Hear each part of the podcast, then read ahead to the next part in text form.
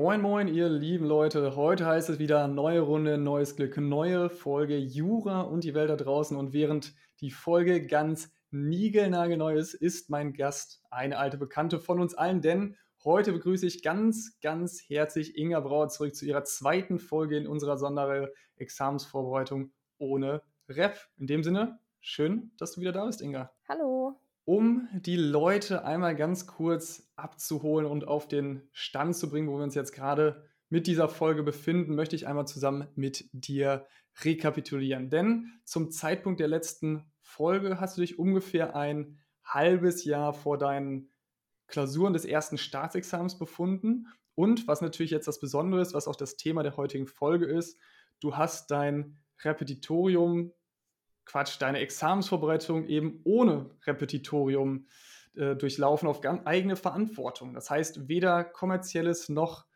ähm, universitäres Repetitorium haben deinen Weg geprägt. Und dann war es tatsächlich im letzten Dezember vor ungefähr einem Monat tatsächlich soweit du hast dein erstes Staatsexamen, die schriftlichen Klausuren deines ersten Staatsexamens geschrieben. Und heute möchten wir also ein kleines Zwischenfazit ziehen, wie du Stand heute auf deine Vorbereitung zurückblickst, was vielleicht der große Mehrwert war, wo was du vielleicht verbessern würdest, bevor wir uns dann im, ja, in einiger Zeit quasi zur dritten Folge wieder hier treffen, wenn es dann heißt, wie ist es tatsächlich gelaufen, wenn du deine Noten hast, wenn du deine mündliche Prüfung absolviert hast. In dem Sinne würde ich doch einfach mal direkt fragen, Inga, wie waren deine letzten Monate? Wie war dein Staatsexamen? Ja, also es ist ja jetzt wirklich noch ganz frisch. Also die Klausuren sind ungefähr einen Monat her. Und deswegen habe ich mich eben auch nochmal hingesetzt und überlegt, was habe ich denn eigentlich die letzten sechs Monate vorm Examen so gemacht, beziehungsweise seit der letzten Folge. Und ich denke, da gibt es so ein paar Eckpfeiler, die vielleicht ganz wichtig waren. Ich weiß nicht, soll ich direkt darauf schon eingehen oder worüber? Natürlich, das wäre doch jetzt der perfekte Einstieg. Was waren deine Eckpfeiler der letzten Monate? Ja, genau. Also kurz nach der ersten Folge, die wir aufgenommen haben, eigentlich, also vor etwa fünf Monaten, jetzt, also fünf Monate vor dem Examstermin, habe ich äh, das Probeexamen geschrieben, was von der Uni Köln angeboten wurde. Und ich muss sagen, das hat mir auch wirklich sehr, sehr geholfen, auch wenn das äh, bereits fünf Monate vor den Klausuren war, weil ich einfach da den Ernstfall mal simulieren konnte. Also Jetzt gerade in Corona-Zeiten war das Probeexamen trotzdem von zu Hause, was dann natürlich wieder nicht ganz den Umständen entspricht, wie es dann im Examen selbst ist. Aber trotzdem hatte ich da die Möglichkeit zu üben, wie ist das, wirklich nach fünf Stunden ein Gutachten stehen zu haben, mit diesem Ergebnis irgendwie ja leben zu können?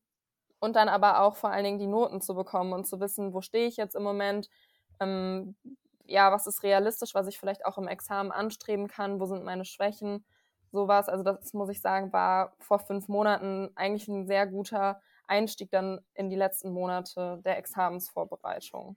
Genau. Also Und dann ist natürlich die Frage, wenn ich einmal ganz kurz einhaken darf, wo standest du denn zu diesem Zeitpunkt? Ich meine, du hast dich schon zu, zu dem Zeitpunkt des Probeexamens eine ganze Weile eigenständig vorbereitet, hast auch den Examens- und Klausurenkurs geschrieben, aber dann quasi den simulierten Ernstfall. Wie hast du ihn erlebt und warst du damit zufrieden mit dem Stand der Dinge, den du zu dem Zeitpunkt hattest?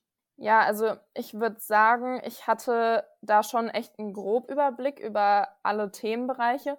Das heißt nicht, dass ich jetzt ins Detail wusste, was genau hinter allem steckt oder ja wirklich schon ähm, irgendwie das auswendig gelernt hatte oder so. Aber ich, ich bin in meiner Lerngruppe in diesem ersten halben Jahr der Examensvorbereitung eigentlich alle Themen schon mal ganz grob durchgegangen, sodass ich dann auch im Probeexamen selber eigentlich trotzdem natürlich äh, Sachen hatte, wo ich mir überhaupt nicht sicher war oder äh, wo ich dachte, oh, das musst du auf jeden Fall nochmal wiederholen. Aber es war trotzdem so, es hat mich jetzt nichts geschockt in dem Sinne beziehungsweise ähm, ja, es war eher so ein Erlebnis, dass ich dachte, ach krass, du hast jetzt dich erst seit einem halben Jahr oder ein bisschen länger was, denke ich, vorbereitet und es ist schon cool, dass du schon so viel weißt oder zumindest so viel mehr weißt, als du am Anfang wusstest. Und das fand ich eigentlich sehr, ähm, also es war ein sehr gutes Gefühl, vor allen Dingen, weil man selber eher immer denkt, ich habe ja noch nichts gemacht, ich kann noch gar nichts. Und da war das Probeexamen auf jeden Fall sehr gut, um zu merken, okay, ich habe in den letzten Monaten schon einiges geleistet und wenn ich jetzt so weiterarbeite, werde ich auch noch mal äh, viel Neues lernen, wird noch viel dazukommen, beziehungsweise sich das, was ich gelernt habe, nochmal festigen. Und deswegen war das eigentlich ein ganz ähm, ja, positives Erlebnis insgesamt für mich. Ja. Und wo du es gerade eben angesprochen hast, dass man in solchen Ernstfällen dann tatsächlich feststellt, dass man mehr weiß, als man tatsächlich sich zugetraut hat, kann ich absolut bestätigen. Das ist auch, zumindest ging es mir so im Examen der Fall, wo man dann auf einmal denkt, so, okay, es gehen jetzt viele Dinge viel einfacher ähm, aus der Hand raus aufs Papier, von denen man eigentlich gar nicht gedacht hätte, dass man sie so verinnerlicht hatte. Hm, was ich aber eigentlich fragen wollte, wie ging es denn dann weiter? Du meinst, du bist ganz zufrieden gewesen mit deinem Probeexamen. Wie hast du dich dann weiter vorbereitet? Also was waren die weiteren Eckpfeiler deiner Vorbereitung in den letzten Monaten vor dem Examen? Du hast ja von einem Plural gesprochen. Genau, also ich glaube, was zu Beginn auch erstmal wichtig ist, dass ich so ab August dann auch ähm, wusste, wann ich auf jeden Fall Examen schreiben will. Also das hatte sich dadurch, dass wir ja durch Corona Freisemester bekommen haben, auch ein bisschen verschoben. Aber ich war mir dann ziemlich sicher, dass ich mich im Dezember anmelden möchte oder für Dezember melden möchte und das auch nicht nochmal aufschieben wollte dann. Und deswegen hatte ich so diese Fokussierung auf den Dezember. Das heißt, ich konnte, ein, konnte mir so ein bisschen grob einteilen, was ich bis dahin noch machen möchte, beziehungsweise hatte einfach einen, ja, einen festen Termin. Und ich glaube, das ist gerade auch für die Motivation und so weiter ziemlich wichtig, weil man sonst, ähm, ja, wenn man so im leeren Raum schwebt und es gar nicht konkret auf einen Termin zuläuft, glaube ich, ganz schön schwierig ist, sich jeden Tag zu motivieren. Und deswegen war das jetzt erstmal so als Grundpfeiler dann wirklich ganz gut, dass ich wusste, okay, im Dezember wird's ernst, bis dahin möchtest du ähm, sich bereit fühlen, so bereit, wie man sich eben fühlen kann vom Examen. Genau, und dann, ähm, was dann sehr wichtig war, waren unsere schönen PowerPoint-Präsentationen. Da warst du ja auch ein Teil von und noch eine andere Kommilitonin von uns.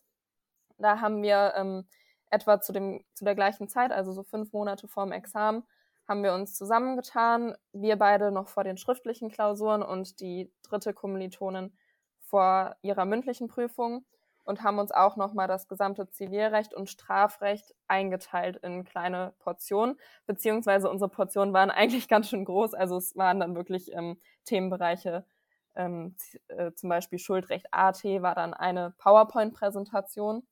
Und ja, dann haben wir uns diese Themen alle aufgeteilt und jeweils ähm, jeder dazu etwa zwei, manchmal waren es auch zweieinhalbstündige PowerPoint-Präsentationen gemacht.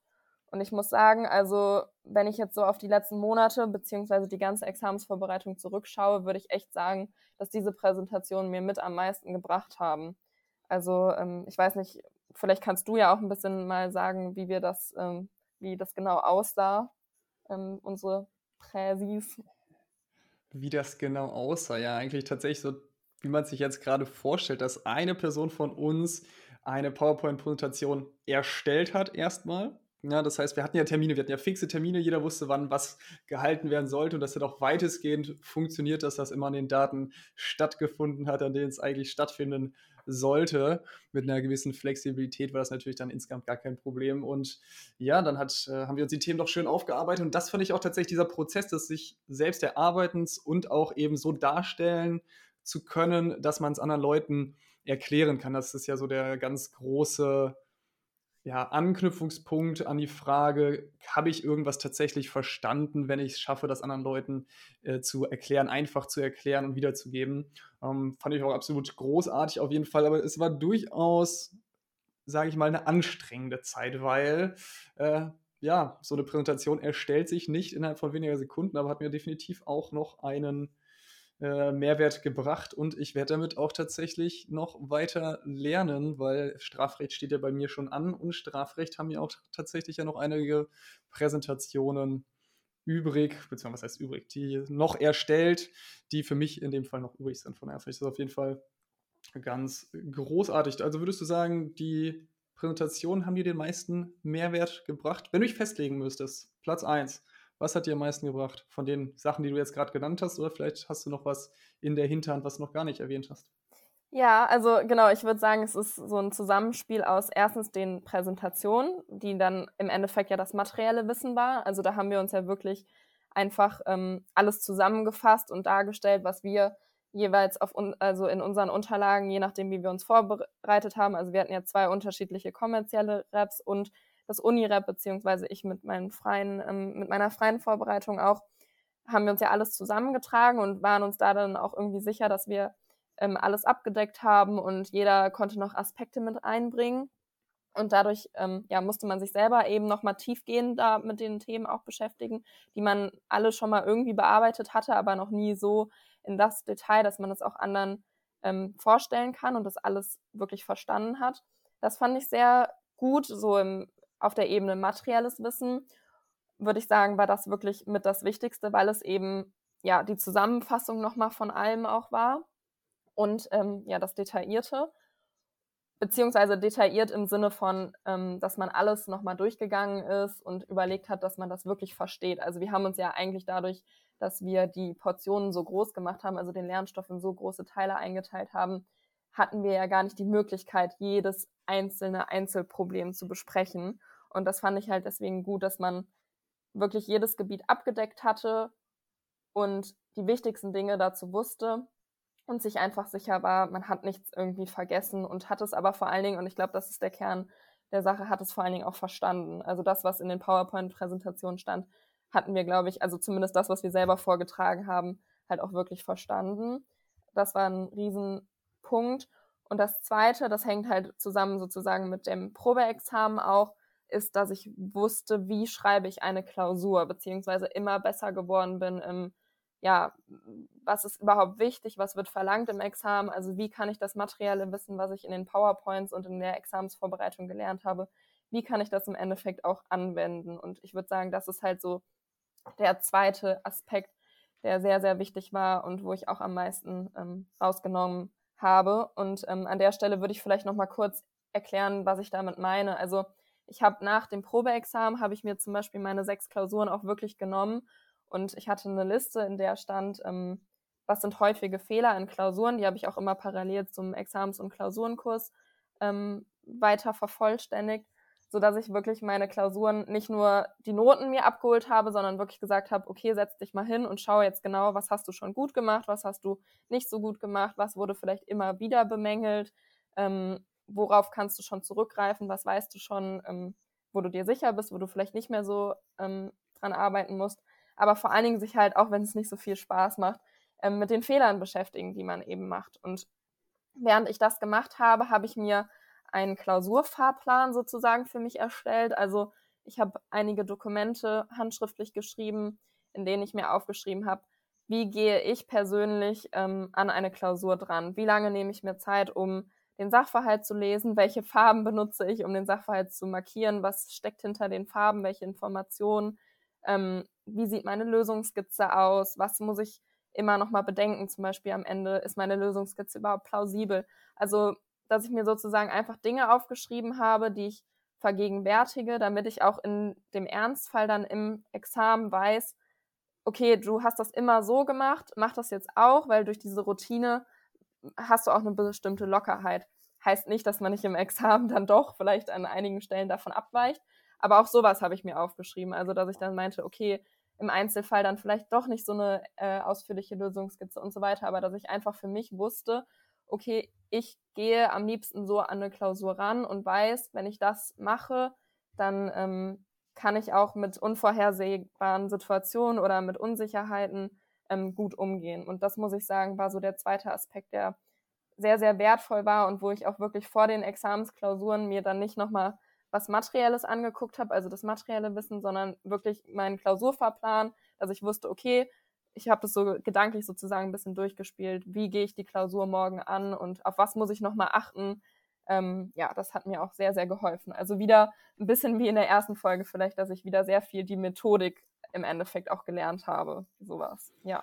Ja, da musste ich jetzt gerade ein bisschen schmunzeln, weil das wäre nämlich jetzt quasi meine Kurzzusammenfassung nochmal gerade gewesen, dass du ja sehr viel Wert auf diese Grundlagen legst, was ich sehr gut finde und auch jedem mit ans Herz gebe, weil gut, wir haben jetzt parallel geschrieben, das heißt, wir haben die gleichen Zivilrechtsklausuren geschrieben, deshalb kann ich von uns sprechen, aber bei uns waren die Klausuren im Zivilrecht ja keine Hexenwerke. Da ging es ja tatsächlich schwerpunktmäßig um die richtige Anwendung der Grundlagen und des, des Handwerkszeugs. Und das ist natürlich einmal inhaltlich, materiell der Fall und relevant, aber gleichzeitig auch, wie du es jetzt gerade wunderbar dargestellt hast, dieses ähm, wie gehe ich an eine Klausur ran, wie ähm, äh, habe ich das, wie habe ich ein Selbstverständnis dafür entwickelt, wie ich meine Klausuren, meinen Fall löse, meine Klausur strukturiere. Und das spart einem natürlich auch erstmal Stress und auch extrem viel Zeit, ja, wenn man sich um sowas gar keine Gedanken mehr machen kann. Und im Worst Case kann es natürlich passieren, wenn man sowas nicht geordnet hat, dass man sich selbst auch ähm, ja, verwirrt. Von daher würde ich das absolut unterschreiben, dass das sehr viel bringt und hilfreich ist. Aber was mich jetzt interessieren würde, ist, wo du gerade über deine ja, Dinge gesprochen hast, die den größten Mehrwert, den größten Benefit gebracht haben. Welche Sachen gibt es denn, die du jetzt quasi einen Monat nach deinen Klausuren vielleicht als wenig hilfreich bezeichnen würdest? Was würdest du vielleicht tatsächlich noch verändern? Uh, Wenn du es nochmal machen müsstest, sagen wir es mal so. ja, ja. Äh, da müsste ich mal gerade kurz drüber nachdenken. Also, ähm, ich, oder was halt, ja, also was ich anders machen würde, wäre dann trotzdem, obwohl ich ähm, ja mich mit dieser Methodik und so der Klausuren auch befasst habe, ich glaube, ich würde trotzdem noch ein paar mehr Klausuren schreiben, einfach um ja das Selbstverständlich dann, äh, Selbstverständnis vielleicht auch noch ein bisschen mehr einzuüben und auch noch mal mehr ähm, so die Zeiteinteilung und sowas zu ja so zu verinnerlichen ähm, aber ich glaube so, deswegen, man merkt gerade, dass ich ja sehr stark überlege. Also mir fällt jetzt nicht so direkt was ein, wo ich sage, okay, ähm, das hat dir im Examen irgendwie das Genick gebrochen oder da hattest du gar keine Ahnung oder ähm, ja, also ich würde echt behaupten, da kann ich, vielleicht ist das auch, also vielleicht ist das auch gerade ganz ein gut, gutes äh, Fazit, dass ich da, dass mir da direkt eigentlich nichts einfällt, wo ich sage, okay, ähm, das hätte ich ganz anders machen müssen. Ja, ich glaube, absolut ist das ein gutes Zeichen, weil bei mir ist es zum Beispiel so, dass ich mir mittlerweile sage, dass ich deutlich mehr Fälle hätte machen sollen. Also gar nicht jetzt Klausuren komplett schreiben, aber zumindest Fälle lesen und so in Lösungsskizzen gedanklich kurz ausformulieren. Weil da hatte ich dann doch im Examen so an ein, zwei Stellen die Situation, wo ich so dachte, okay, ich weiß eigentlich genau, wie man das jetzt löst. So ein ganz einfacher Aufbau. Ich glaube, da ging es äh, an einer Stelle um den Mängelbegriff. Na, mittlerweile hat sich jetzt geändert, weil es einen neuen gibt. Ähm, natürlich, da wird man es jetzt nochmal anders formulieren. Aber da war dann so auf einmal so eine Sekunde so, okay, warte mal, ich muss nochmal gerade ganz scharf nachdenken, bevor ich da jetzt irgendwo was falsch einfach niederschreibe. Weil dann war plötzlich dieses kleine Selbstverständnis nicht mehr vorhanden, weil hier und da muss ich mir selbst eingestehen, dass an, an der Stelle zum Beispiel beim Mangelbegriff ich häufig ein bisschen geschludert habe in der Vorbereitung, weil man sich so dachte, ja, ist doch eigentlich selbstverständlich, hat man so häufig schon vorher gemacht. Ja, und da würde ich sagen, für mich persönlich würde ich äh, ein wenig mehr Klausuren zumindest in den Lösungsskizzen lösen wollen. Ja. Aber ja, ich glaube, das ist auch echt ein guter Hinweis, also weil das eben einem auch dieses Selbstverständnis gibt, ähm, schnell Klausuren auch gedanklich durchdringen zu können, beziehungsweise dann, wie du meintest, ist es halt auch wichtig, wenn man es dann ausformuliert, ist es halt auch nochmal eine andere Sache. Und da würde ich auch sagen, das hatte ich mir auch ähm, nochmal überlegt, also ich fand gerade im Strafrecht den Beuke-Klausurenkurs, ich glaube, mit dem hätte ich gerne schon früher auch gearbeitet, also das ist mir noch so eingefallen, weil ähm, das ist genau das, also da ist der gesamte ähm, Examensstoff, der im Strafrecht in Klausurform aufbearbeitet und ich muss sagen, das hat mir auch kurz vorm Examen, so den letzten Monat und so, habe ich mich viel damit beschäftigt, echt geholfen, weil man das dann einfach ausformuliert mal gesehen hat. Also ich glaube, das wäre auch nochmal ein ganz guter ähm, Hinweis. Und wenn wir noch gerade beim Thema ähm, Klausuren sind, ich fand es auch sehr hilfreich, sich die Klausuren von wirklich sehr, sehr guten Studierenden auch mal anzugucken. Also ich hatte ähm, das Glück, dass ich auch eine Freundin habe, die sehr gut in Jura ist und ich mir einfach mal ihre Klausuren im Probeexamen als ähm, sozusagen Musterlösung als bestes Beispiel mal durchlesen konnte, weil die Musterlösungen im Klausurenkurs sind eben doch noch was anderes. Und wenn man dann sieht, was könnte man schaffen in fünf Stunden unter ähm, Examensbedingungen, ähm, ist das echt hilfreich, einfach sich daran orientieren zu können. Was machen eigentlich andere, die sehr, sehr gute Noten schreiben? Und ähm, ja, das war auch hilfreich, neben dem mit den eigenen Fehlern beschäftigen, dann eben auch mal zu gucken und wie, wie löst es vielleicht jemand anderes, wie macht das ein anderer auch besser. Also das wäre auch nochmal so ein Hinweis, den ich geben könnte. Hm, ja, den Hinweis habe ich tatsächlich auch sehr häufig gehört. Wollt ihr noch umsetzen? Ich glaube, äh, ich habe sogar auch Klausuren von derselben Freundin, von denen du gerade gesprochen hast, wenn es jetzt die Person ist, die äh, ich im Kopf habe und auch noch vom anderen sehr guten aus. Freund.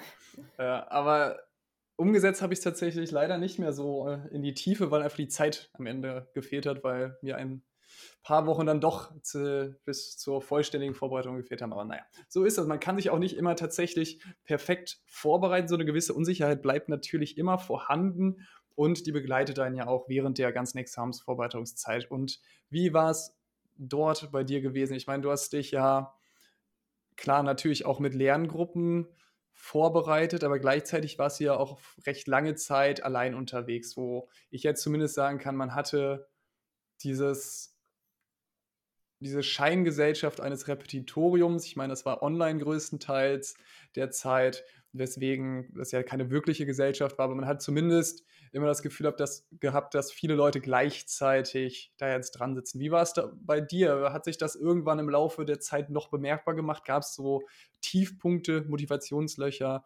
schwierige Phasen? Nimm uns da doch einmal gerne hin mit. Ja, auf jeden Fall. Also so Tiefpunkte gibt es natürlich immer wieder. Das ist aber auch, glaube ich, ähm, also das kann fast gar nicht anders sein, wenn man sich über ein Jahr lang auf so eine ähm, Prüfung vorbereitet. Dann gibt es immer mal wieder Höhen und Tiefen. Und ich denke, allein das zu akzeptieren, dass es eben diese Tiefen gibt, ist schon mal ein ähm, riesen ähm, Vorteil oder bringt einem schon mal sehr viel. Also ähm, genau, ob es jetzt ein Motivationstief ist, man an dem Tag dann nicht das schafft, was man sich vorgenommen hat, oder ob man mal eine schlechte Note im Klausurenkurs zurückbekommt oder irgendwie sowas sich einfach super viele Sorgen macht und denkt, ich kann doch eigentlich noch gar nichts, ich habe nicht mehr genug Zeit. Also das kam bei mir natürlich auch häufig vor. Ähm, Gerade zum Ende hin natürlich auch häufiger als noch am Anfang, wo man das irgendwie gedanklich alles noch ein bisschen vor sich hinschieben kann, das Examen. Aber auch da kann ich nur sagen, also am meisten hilft es darüber zu sprechen, das auch offen mit anderen Leuten äh, zu kommunizieren, zu sagen, bei mir läuft es nicht immer gut. Auch mal an einem Tag, wo man merkt, es also es geht heute nichts, ich kann heute nichts mehr lernen, auch wirklich die Sachen mal wegzupacken und zu sagen, man macht lieber was anderes, was dann nichts mit Jura zu tun hat oder man macht vielleicht in Jura etwas, worauf man mehr Lust hat als was anderes. Also wenn man sagt, ich habe jetzt heute gar keine Lust auf Strafrecht, dann kann man sich auch mit Öffrecht beschäftigen und weiß dann, man hat trotzdem was geschafft. Und vielleicht ergibt es sich dann am nächsten Tag wieder, ähm, dass man mehr Motivation für das andere Fach hat.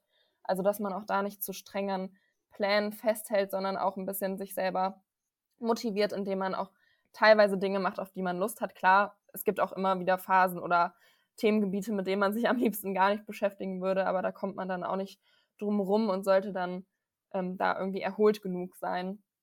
Und ähm, ich muss auch sagen, also es war, als Corona dann im Sommer wieder ein bisschen besser wurde, war es zum einen gut, dass ich wieder in die Bib konnte, auch wenn ich das nicht jeden Tag gemacht habe, aber einfach zumindest ab und zu als Motivation und als ich bin nicht die Einzige, die lernt, sondern ganz viele um mich herum müssen das auch gerade machen. Das hat mir geholfen aber auch natürlich, dass das soziale Leben wieder losging. Also, dass man abends auch mal wieder Dinge unternehmen konnte, sich abends in den Biergarten setzt und einfach mal mit Leuten über Dinge spricht, die nichts mit Jura zu tun haben. Das hat mir immer ja sehr viel Kraft gegeben und da habe ich gemerkt, okay, das ist zwar gerade in deinem Leben irgendwie der Schwerpunkt, aber ganz für ganz viele andere Leute ähm, zählt das einfach gar nichts, beziehungsweise die beschäftigen sich mit anderen Dingen. Ähm, ja, ich weiß nicht, das hat mir immer geholfen, auch einen Abstand, einen gesunden Abstand irgendwie zu gewinnen, muss ich sagen.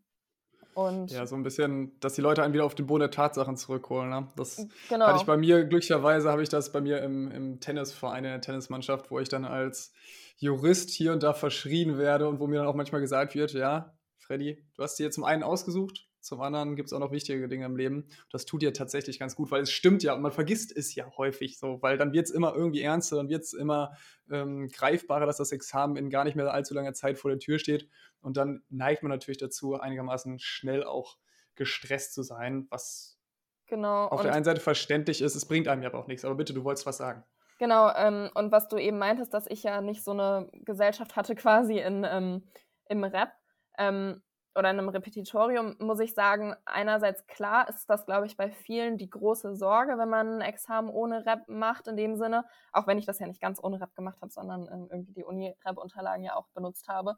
Ähm, aber ohne dieses, diesen festen ähm, Zeitplan, dass man immer die Veranstaltung dann hört, wenn sie ähm, ja vorgesehen sind.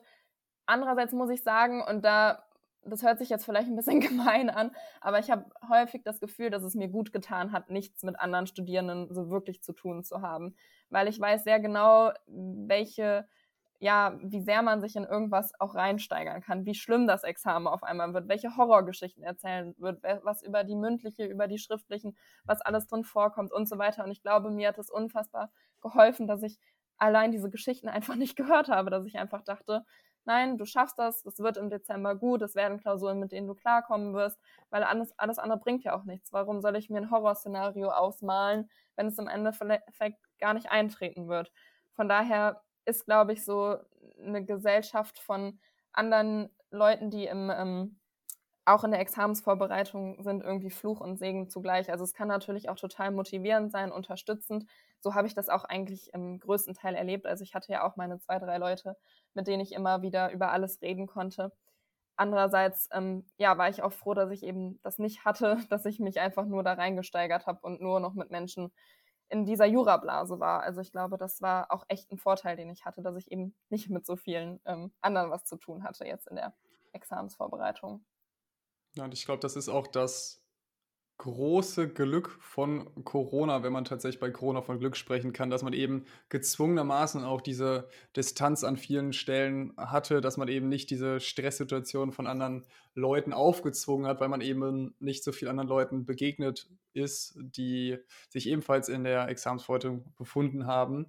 Ja, und gleichzeitig natürlich auch dieses ja, glückliche Ereignisse, das klingt sehr, sehr komisch, wenn man bei Corona jetzt von glücklichen Ereignissen spricht, aber auch diese Situation zu haben, dass man eben nicht Angst hat, irgendwie Dinge zu verpassen, dass gerade irgendwie das Leben so großartig stattfindet um einen herum und man selbst nicht dabei ist. Ich glaube, das hat ja hier und da tatsächlich seine Vorteile. Man muss es natürlich auch aushalten können, so. Also es gibt sicherlich auch Leute, die jetzt vielleicht grundsätzlich sagen würden, ich bei mir ist das unvorstellbar, dass ich jetzt ein Examen ähm, ohne eine größere Gruppe mache oder die jetzt durch Corona richtig leiden. Das will ich jetzt gar nicht sagen. Also da werden noch viele, viele Leute auch zu Recht ziemlich in Mitleidenschaft gezogen worden sein von. Aber da bin ich ganz froh, dass du zumindest einigermaßen heile dadurch gekommen bist. Hm, so ganz langsam schon mit Blick auf Richtung Ende der Folge möchte ich dir jetzt, glaube ich, einmal die Frage stellen, so am heutigen Tag, ohne deine Noten zu kennen, würdest du es jetzt wieder so machen? Ich würde fast behaupten, dass ich schon weiß, dass du sagen wirst, ja, mit den klitzekleinen Anpassungen hier und da, die du gerade eben genannt hast, aber im Großen und Ganzen scheinst du ja zufrieden gewesen zu sein. Ja, auf jeden Fall. Also ich glaube, das hat man ja eben schon gemerkt, dass ich eigentlich mit meinem Weg ähm, ziemlich zufrieden bin und in der letzten Folge hatte ich das auch schon mal angemerkt, dass ich meinte, wenn ich jetzt mit meinen Noten und so weiter nicht zufrieden bin, liegt es nicht an der Art der Vorbereitung, sondern liegt es schon daran, an welchen Tagen hätte ich einfach mehr machen können, wo hätte ich den ähm, Fokus dann doch nochmal mehr auf Jura legen sollen oder wo hätte ich, ähm, ja, wie gesagt, einfach mehr, mehr Stunden mich durch manche Dinge durchbeißen, mehr Klausuren schreiben. Also ich denke, das sind so die Dinge im Endeffekt, wo man sagen kann, da kann man wahrscheinlich auch meistens irgendwie noch mehr machen. Aber ich würde sagen, jetzt von den Materialien, die ich hatte, von der Herangehensweise, auch den Lerngruppen und so, da würde ich sagen, ähm, würde ich das wirklich eigentlich genau so nochmal machen. Und äh, ja, wie du auch sagst, Corona war einerseits dann auch gut, dass man eben nichts verpasst hat, aber in mancher Hinsicht oder also in vielen Hinsicht jetzt abgesehen ähm, von Jura, war es natürlich auch einfach ähm, schwierig, sich dann durch dieses, durch diese anderthalb Jahre zu quälen, ohne dass man irgendwie schöne Ablenkung hatte. Von daher, ähm, ja, war das natürlich dann auch so ein großes Manko, dass man teilweise, obwohl man wollte, dass Jura oder die Examensvorbereitung nicht alles im Leben gerade ist, dass es das dann teilweise gezwungenermaßen trotzdem war, weil man eben keinen Ausgleich hatte, weil man nicht zum Sport gehen konnte, weil man sich nicht mit anderen Leuten abends treffen konnte. Und das wäre natürlich schön und das wünsche ich auch jeder und jedem, ähm, dass das der Examensvorbereitung nicht nochmal der Fall sein wird. Ähm, genau. Aber ansonsten von dem, wie ich es dann im Endeffekt gemacht habe, bin ich eigentlich sehr zufrieden. Dann, Inga, würde ich dich auch einfach mal fragen zum Ende der Folge, als letzte Frage, als Wort zum Sonntag quasi. Wie oder was kannst du den Zuhörerinnen mit auf den Weg geben, damit sie vielleicht die gleiche Zufriedenheit am Ende der Examensvorbereitung haben, wie du es jetzt hast?